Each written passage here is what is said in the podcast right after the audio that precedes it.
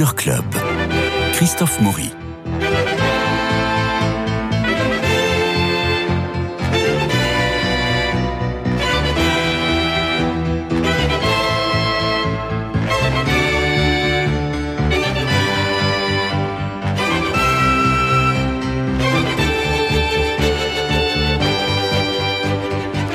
Chose promise, chose due, nous consacrons, Nadir Amaoui et moi, toute l'émission à un Picasso de Geoffrey Hatcher avec Jean-Pierre Bouvier et Sylvia Roux. Bonjour.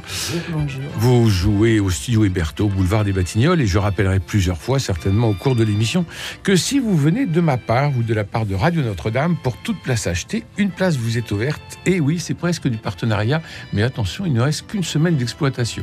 Donc il va falloir vous précipiter. Jean-Pierre Bouvier, bonjour. Vous Bonjour. êtes l'un des comédiens qu'on aime toujours voir tant vous êtes dans la justesse. Sorti du Conservatoire national supérieur d'art dramatique en 75, c'est un peu l'ENA pour les comédiens. Vous n'arrêtez pas tant au théâtre qu'au cinéma ou à la télévision. Et là, vous jouez Picasso en 1941 dans un Paris occupé. Ça nous semble très loin, mais je me suis rendu compte qu'en 1941, Picasso avait 60 ans. C'est dire qu'il était déjà un monstre sacré et que euh, lorsqu'il arrive dans cette cave, c'est un énorme monsieur euh, qui déboule. Alors Sylvia Roux, vous avez été la directrice du tuyau Héberto avant d'en prendre la direction artistique aux côtés de Bérangère Dautin qui dirige tout désormais avec un enthousiasme et une générosité qu'on salue. Vous aussi multipliez les rôles et co-écrivez avec Brigitte Kernel. Je pense à Léonard de Vinci, Naissance d'un génie ou la disparition d'Agatha Christie ou encore Albert Einstein, Un enfant à part qui vous a valu le titre de meilleure comédienne au Festival Off d'Avignon 2022. Et d'ailleurs, vous recommencez cette année avec cette pièce, donc vous serez re-meilleure comédienne en 2023. Et c'est vous qui êtes allé dénicher cette pépite, pour reprendre vos mots, il y a dix ans. Cette pépite, c'est-à-dire un Picasso de Geoffrey Hatcher. Comment ça s'est passé? En fait, je travaillais au Promenade Playhouse euh, à Los Angeles en tant que metteur en scène. Et j'animais aussi des ateliers sur euh, tous nos auteurs vivants français. Ouais. Il y a une grosse communauté euh, de gens qui aiment euh, la langue française, euh, qui aiment notre culture française aux États-Unis. Et le manuscrit était sur le bureau. Voilà, le manuscrit de Jeffrey Hatcher. J'ai jamais vu cette pièce jouer, mais en tout cas, vous savez, il faut se remettre dans le contexte. On était il y a plus de dix ans, donc Netflix, euh, moi je ne connaissais pas, je Mhm. n'étais pas abonné à l'époque, et du coup, euh, Mais ça n'existait pas surtout. Ah si si, Si ah si, ça existait là-bas. Pas, D'accord. pas chez nous, ça existait là-bas, puisque quand on faisait des soirées un petit peu huppées, on va dire, euh, là-bas, euh, les gens euh, étaient abonnés à Netflix pour avoir tout un catalogue euh, noir et blanc. C'est-à-dire euh, pour revoir toutes les, les pépites, les Humphrey Bogart, Lorraine Bacall, etc. tout le- ils avaient Fritz un catalogue. Ah oui, bien sûr. On peut penser à Metropolis ou voilà, ils avaient euh, Netflix offrait un panel qui n'est pas du tout celui d'aujourd'hui. Donc vous tombez sur ce manuscrit Voilà. en anglais Et là, oui, et chaque page, c'était un tel rebondissement à toujours réinventer, et surtout ces strates cachées derrière chaque personnage, puisque c'est ça la force euh, du théâtre aussi euh, américain, c'est que on est. Mais Jean-Pierre en parlera encore mieux que moi, je le sais bien. Le Oui, oui, on va y arriver. c'est que euh, nos personnages sont merveilleux parce qu'ils sont complexes, ils sont pleins de secrets, ils sont pleins de contradictions, ils sont Donc deux personnages, on est à Paris en 1941, Picasso est convoqué par mademoiselle Fischer, c'est vous, attachée culturelle allemande, il doit authentifier trois de ses œuvres euh, volées par les nazis à leurs propriétaires juifs. Le but c'est d'organiser une exposition d'art dégénéré. Il regarde les œuvres, les reconnaît tout de suite. Mais pourquoi une exposition d'art dégénéré et Fischer à vous pour un auto da fé. Renversement, non, non. Il y a deux faux là-dedans. Euh, Je vous en laisse qu'un, un Picasso, d'où d'où le titre. Alors, on va commencer. Alors, vous avez pensé immédiatement à Jean-Pierre Bouvier? Ah oui, alors ça par contre, je lui ai écrit, pour la petite histoire, je lui ai écrit une lettre de groupie. Ouais. J'ai écrit Jean-Pierre. Enfin, il n'avait pas ma voix, c'était très embêtant. non, sérieusement, euh, pour moi, il fallait un homme qui adore les femmes, qui soit physiquement en pleine forme, parce que aussi, il faut savoir que Picasso était petit. Mhm. Et pour avoir euh, un homme séduisant, sportif, euh, avec une technique de fer, euh, voilà, pour moi, Jean-Pierre était tout indiqué. Il faut savoir que pendant tout le spectacle, il joue les genoux fléchis. Et ça, rien que ça, c'est déjà une performance. Mesdames, messieurs, pour le modèle, euh, n'hésitez pas euh, à venir. C'est vrai qu'il nous, reste, en fait, il nous reste deux semaines juste. Je cite Armel Elio dans le Figaro qui écrivait Ici, la ressemblance du grand Bouvier avec le jeune taureau conduit à l'adhésion immédiate. Il ne s'est pas fait la tête de Picasso, il l'a trouvé en lui, et c'est ce qui subjugue dans ce moment de joute, d'affrontement âpre et d'esquive espiègle. Waouh alors, alors, comment vous avez travaillé Picasso, Jean-Pierre Bouvier? Vous avez vu des films, des documentaires? Parce que vous, vous ne singez pas Picasso. Vous êtes Picasso. Ouf Merci. Euh, j'ai, C'est pas le musée Grévin. Non, non, non, On est d'accord. Non, non. Ça, comme l'a dit très gentiment Sylvia, ça a commencé par un travail sur le corps physique. J'ai, travaillé avec une chorégraphe pour apprendre à perdre les 10 cm que j'ai et que et même les 20 cm que, j'ai que, que, lui n'avait pas euh, voilà que lui faisait mais lui était élève vous êtes beau comment vous avez oh, fait? Euh, il avait la mirada fuerte comme il le disait c'est-à-dire il avait ce regard euh, de braise qui séduisait beaucoup et puis j'ai appris aussi à, à, à, jouer beaucoup plus tassé avec les épaules et ce qui fait que c'est très fatigant parce que la, la respiration est souvent coupée euh, parce que je peux pas reprendre mon souffle. quand je le reprends, je suis obligé de, choisir mes moments. Je sais à quel moment, c'est très musical, quoi. Je sais à quel moment euh, je vais pouvoir le faire sans déranger Sylvia. Et puis, à partir de là, j'ai, avec ma coiffeuse aussi, on a beaucoup travaillé sur des photos, sur des, et puis j'ai pu euh, regarder une centaine ou voire 200 photos de, de que ça de Man Ray ou d'autres de, de Kappa, enfin d'autres. Hmm. Et puis j'ai et euh, et puis j'ai j'ai vu bien sûr le film de Clouseau. Il n'y a pas beaucoup de vidéos, il n'y a pas beaucoup hmm. d'images. Euh, et puis j'ai entendu la seule interview qu'il ait accordée, euh, qui est à, la télévision belge, qui est qui, qui est à l'INA maintenant. Et donc, la question s'est posée tout de suite de savoir est-ce qu'on garde l'accent ou pas. Donc ça, on a éliminé tout de suite parce que c'est dangereux. Il avait l'accent très euh, comme ça et on pouvait pas, on pouvait pas. Donc on a, on a éliminé tout de suite. Mais par contre, j'ai essayé de, de, de, retrouver un peu sa voix euh, très rauque, très très gutturale comme ça. Voilà. Alors ça aussi, ça a été l'objet d'un autre travail. Et puis euh, et puis et puis les livres, évidemment. J'ai lu à peu près une centaine de livres. Euh, sur lui, euh, de, de, sa, de, que ce soit Marina, que ce soit Olivier Windmeyer, que ce soit euh, que ce soit Sophie Chauveau, que ce mm, soit enfin mm, plein, mm, plein, plein de livres. Et, et ça m'a ça m'a permis de, de, constituer un puzzle et, je, me suis rappelé la phrase que Michel Bouquet m'avait, m'avait dit un jour euh, pendant le tournage des Colonnes du Ciel. Il m'avait dit Écoute, ne t'inquiète pas, si ton travail est bien fait, le personnage il va parler à ta place. Mm. Je suis bon, et là j'ai pensé à chaque fois, à chaque fois. Et puis apparemment. Euh, Alors les trois premières minutes, quand vous êtes, quand, quand, vous êtes avec votre chapeau, on n'y croit pas. Ouais. Enfin, moi, je n'y crois pas. J'ai vu que le, que, le chapeau. Et puis, vous enlevez le chapeau et je dis merde, c'est Picasso. Alors, merci de, de, merci de préciser ça parce que Anne l'a fait exprès. Anne Bouvier, la metteuse en scène, l'a fait. Qui est votre fille et on va en parler. elle, a fait exprès d'avoir ce, ce moment-là, c'est-à-dire de, d'interrogation pour le public. Voilà, avec la mèche, euh, mm. le chapeau qui, que Sylvia enlève. Et puis, le, bon, là, il est tassé, il est petit, il regarde vers le haut, comme il avait toujours l'habitude de faire, évidemment. Et puis, euh, et, euh, et le regard fixe, euh, animal, voilà.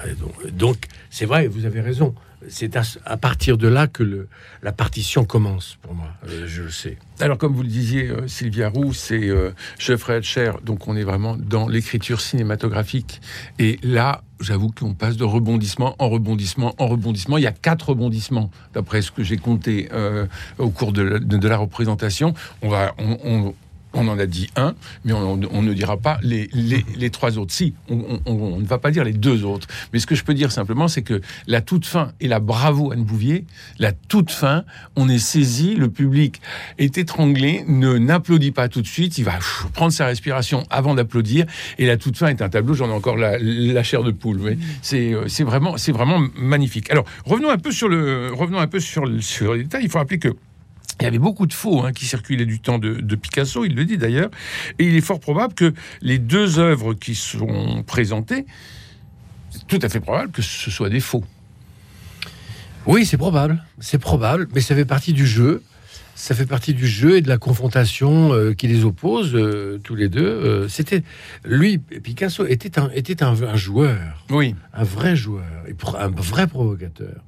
Il adorait ça et donc c'était c'était ça faisait partie de ça faisait partie de ces de ces joies extrêmes que de pouvoir provoquer en disant mais ça c'est vrai ça c'est faux. Alors devinez, moi je moi je vous dis que ça c'est faux, ça c'est faux. Alors prouvez-moi le contraire. Il adorait ça. Il Et on adorait- croyait. et on croyait. Il adorait ça. Nadia Maoui.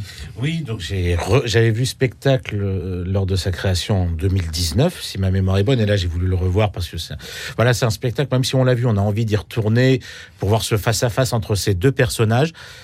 Et c'est vrai qu'en fait, plus on avance dans le spectacle, en fait, on voit une Mademoiselle Fischer qui est quand même très imposante face à ce Picasso qui est un petit peu Elle est d'une autorité. vieilli, voilà. Sylvia, énorme. Et plus le spectacle avance, plus le rapport dominant-dominé change. Oui. Et ce qui est extraordinaire aussi dans le jeu, c'est que plus on avance, plus on voit un Picasso qui est, on va pas dire vicieux, mais malin pour essayer de sauver ses œuvres, vraies ou fausses. On ne dévoilera pas la vérité. Et plus on avance dans le temps, et on voit une Mademoiselle Fischer qui n'est plus attachée culturelle, mais une passionnée de Picasso. D'ailleurs, c'est ce qu'elle lui dit. Elle lui dit J'aime vos œuvres, j'aime Picasso. Troisième depuis- rebondissement, on va pas plus loin. Voilà. Mais qu'elle aime le travail de Picasso, voilà, euh, Non, en elle, dehors de elle- culturelle elle est- qu'elle est. elle est au départ hautaine, Mhm. très autoritaire, Froide. elle, froide, elle a une mission du parti nazi. Elle a une mission. Elle a une mission du parti Elle nazi. est c'est-à-dire que- administrativement forte. Et donc, on va avoir, au-delà de l'anecdote, la confrontation de deux mondes, l'art et la bureaucratie. Et ils parlent chacun dans leur registre. Absolument. Donc Picasso comprend qu'il va être foutu, parce qu'il ne parle pas du tout bureaucrate. Et elle, est-elle, peut-elle parler d'art et sortir de la bureaucratie? Ça, la question est posée. Et elle est posée parce qu'on se dit, si jamais ils restent chacun dans leur, euh, dans leur rôle, euh, ça, ça, va, ça va se terminer par un clash, quoi. Est-ce que c'est de la bureaucratie, mais pas plutôt de la politique? Oui. Parce que même comme Ah, Picasso bah, ça, faut le dit, la question. c'est je, Picasso n'arrête pas de le dire. Je fais pas de politique. Voilà. Et elle, c'est une représentante du parti politique entre guillemets nazi de l'époque. Mm. Donc là, Picasso il se retrouve face à quelque chose qu'il entre guillemets méprise, c'est la politique en règle générale. Mm. Comme il le dit, aucune de ses œuvres il ne les a fait politiquement. Et ce jeu du chat et de la souris, est-ce que c'est pour sauver ses œuvres ou est-ce que c'est pour euh, Eh se ben faire oui. entre guillemets ces choses, cette chose qui est la politique qu'il a méprisée depuis sa, depuis Jean-Pierre son, son il, enfance. il est, il est, vous avez raison, vous avez raison. Il est, il est ailleurs. Il est au-dessus. Euh, Quand il dit que, quand il dit que qu'il n'a pas fait de politique, est-ce que c'est vrai? C'est approuvé. Euh, Quand il dit que Guernica, il l'a fait comme ça parce que euh, il fallait euh, absolument, bien sûr. euh, euh, réagir contre, contre cette horreur et tout. Euh, on dit que c'est Dora Maar, euh, sa, sa, sa maîtresse à l'époque, qui lui a qui lui a dit mais réagis, fais, quelque- fais quelque chose. On peut pas laisser faire ça. C'est une l'aviation allemande et italienne. Oui. Il y avait deux, deux aviations euh, et italiennes euh, qui ont bombardé cette ville. Euh, c'est un choix de, de, de Hitler. Tu, tu dois réagir.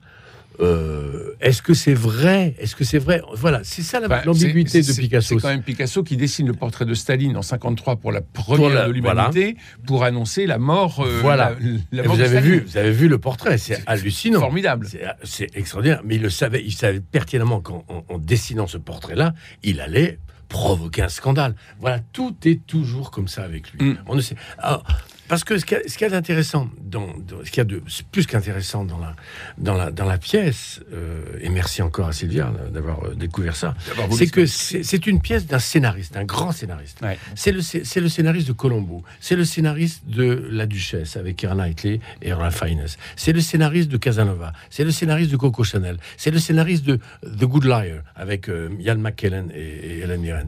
C'est-à-dire, c'est un des plus grands scénaristes du monde. Ah oui, et il a du métier. Hein. Et il a du métier absolument. Donc ça veut dire que effectivement, le, le, le, le- la façon d'amener les choses dépasse cette confrontation-là symbolique, j'allais dire, entre Ouais. l'art et la politique, Et- comme vous disiez très justement. C'est c'est une confrontation de deux séductions. Ouais. La séduction de l'art universel, la célébrité, le génie représenté par Picasso, et l'autre en face, la, célé- la- la séduction représentée par la femme, qui, elle, va incarner une autre forme de séduction, je dis ça entre guillemets évidemment, comprenez-moi bien, mais qui s'appelle le nazisme, et qui a fasciné des Bien sûr, millions bien d'Allemands. Bien sûr. Donc, cette confrontation, c'est ça qui, qui fait que le spectateur est complètement, est complètement accro à cette œuvre-là. Tout à c'est fait. Yarou. Non, je voulais dire qu'il y avait peut-être même une troisième séduction qui était vraiment entre l'homme et la femme, Oui, puisqu'il oui. Aime tellement jouer, comme tu le dis si justement. Euh, Pendant la pièce, il le dit, vous voulez dresser quelqu'un, déstabilisez-la. Ouais. Et du coup, le fait de ne pas arrêter, parce qu'il ne sait ah, il faut pas que je dévoile quelque chose. Mais en fait, il ne sait pas quel est mon vrai poste au-delà de la fonction d'attaché culturel nazi. Mm. Euh, et quand euh, il lui propose, il lui dit bah, très bien, euh, jouons. Mm. Dites-moi si mon tableau est vrai ou non comme une critique d'art. Ouais. Il ne Parce que- connaît pas la vraie situation. Parce qu'il il ne joue s'agit pas- toujours avec, il la oui. provoque. Parce qu'il ne s'agit pas de, de, de sauver, de, de sauver ses toiles. Euh, il en peindra 1885. Ou ses dessins, il en a fait 7089. Ou ses estampes, il en a fait plus de 30 000. Alors un de plus, un de moins, on s'en fout. Donc c'est plus que cela. C'est plus que cela qu'il faut sauver. Et là, on voit un Picasso qui devient le, le matador devant, devant ce taureau féminin, euh, parce que je ne vais pas vous traiter de vache, euh, devant ce taureau féminin, et, et- et il va de- devenir le, le picador, le matador, parce qu'il faut sauver quelque chose de plus, Ouais, ouais. et au-delà de sa propre peau. Non Oui, tout à fait. Bah, vous avez parfaitement résumé Mm. ça. Et, et c'est là où c'est encore plus fort, c'est que c'est toujours malgré lui. Vous savez, la, la, la définition du monstre sacré par Cocteau, c'était à lui. Ça s'adressait. Le monstre que est euh, mythologique, l'animal que sa et Jean Cocteau disait que sa beauté rend sacré. Et on C'est sait- le Minotaure. euh, hein. voilà, on- et on sait par euh, quand vous relisez par exemple le bouquin de- d'Olivier euh, son petit-fils, il a une très belle image. Il dit les femmes étaient des planètes qui gravitaient autour du Soleil, Picasso. Et Ah, c'est beau. ah oui, c'est magnifique. ouais. c'est magnifique. Et, et, euh, et c'était, c'était il, il le- d'ailleurs, il le savait lui-même. Il était une espèce de, de, de, de, de réincarnation de, de l'animal. Donc, avec tout ce que ça comporte comme, comme symbolique, comme, euh, Mhm. mais comme symbolique, pas du tout cérébral, pas du tout intellectuel. Quelque chose de. De, de Ah, il les renifle, hein. de- Voilà, de pur, de, Ah oui. de, de, de, de- de D'instinctif. sauvage. Absolument. Voilà, c'est ça. Absolument. Et c'est ce qui fascine. euh, Et là, les deux se flairent. Ouais, là, ouais. les deux se flairent. euh, euh, les- C'est le cas de le dire.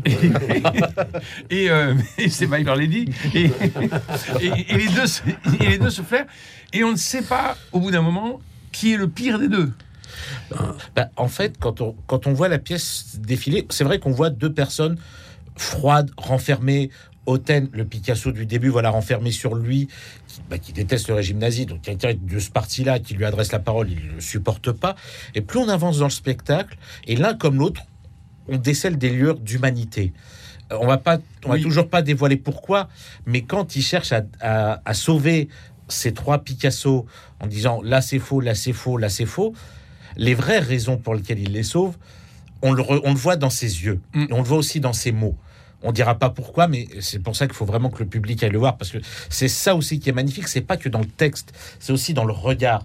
Et quand, et quand Jean, vous, Jean-Pierre, vous regardez ces toiles, ces, ces, ces- ces esquisses de Picasso, et que ça le ramène à, à son avant, Ouais, son enfance. son re- le regard qu'il y a à ce moment-là et ce qu'il en dit après, c'est juste extraordinaire. Ça se voit dans vos yeux.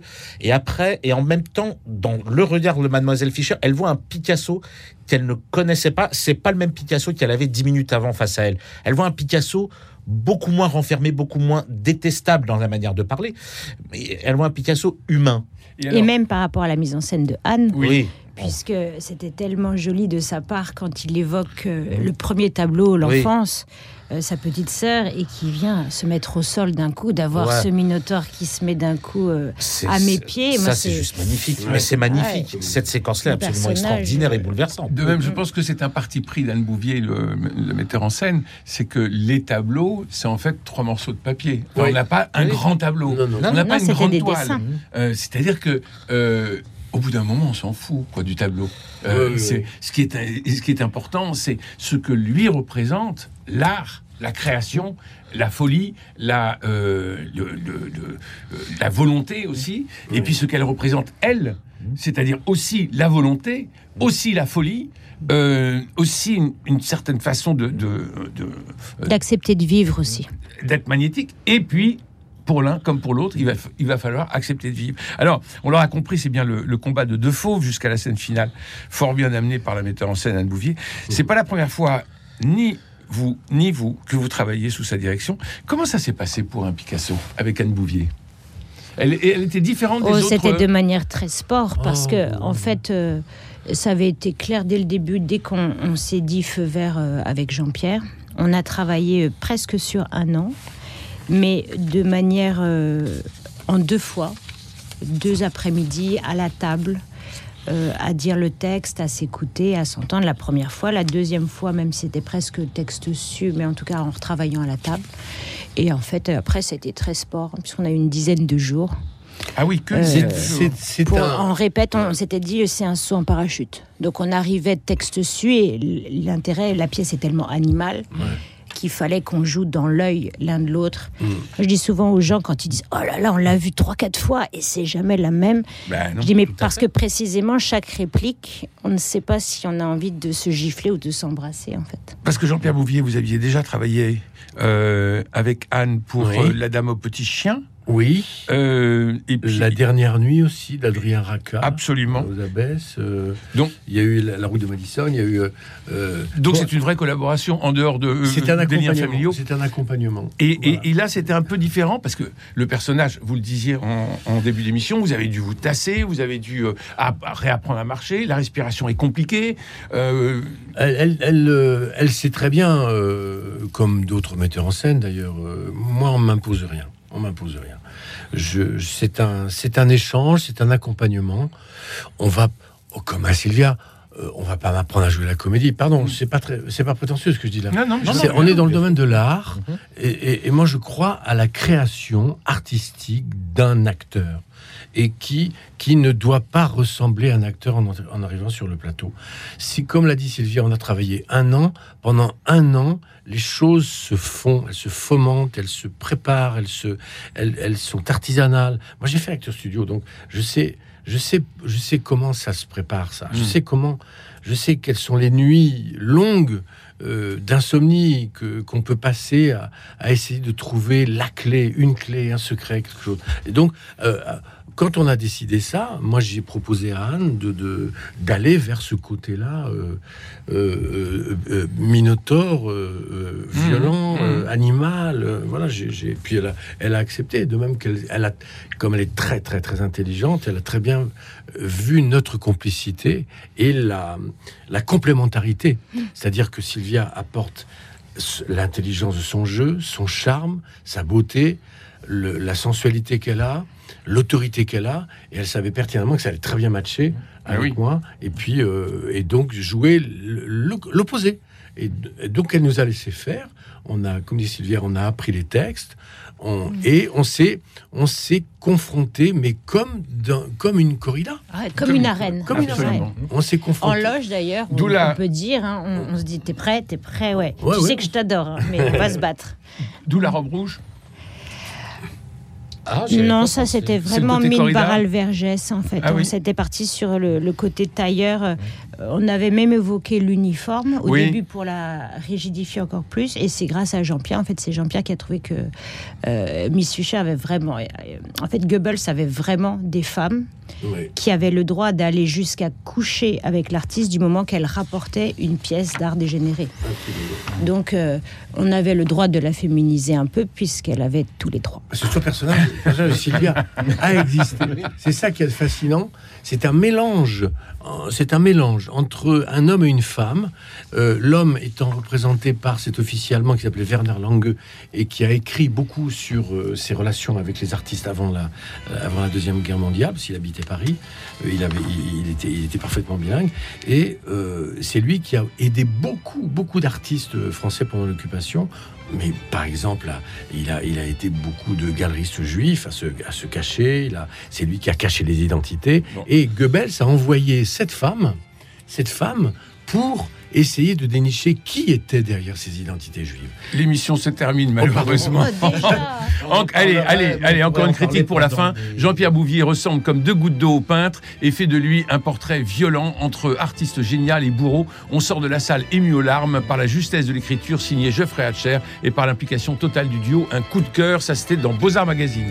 Les jeudis, vendredis, samedis à 19h et le dimanche à 17h au studio Héberto. Il ne reste plus que sept représentations. Précipitez-vous, je vous rappelle qu'en venant de la part de Radio Notre-Dame, une place achetée, une place offerte, c'est bien le moment. Les réservations au 01 42 93 13 04 01 42 93 13 04. N'hésitez pas à téléphoner. Merci Nadir Amaoui, merci à Cédric Coba pour la réalisation, François Dieudonné pour l'organisation des studios, Philippe Malpeuch pour les génériques, Louis-Marie Picard et Camille Meyer pour la retransmission et l'animation sur les réseaux sociaux. À ce sujet, n'hésitez plus à télécharger l'application Radio Notre-Dame sur votre smartphone. Elle est entièrement refaite et comme ça, vous nous aurez dans la poche, ce qui était idéal pour un week-end de Pentecôte que nous ouvrons dès cet après-midi et que je vous souhaite radieux. On file au théâtre Héberto et je vous embrasse.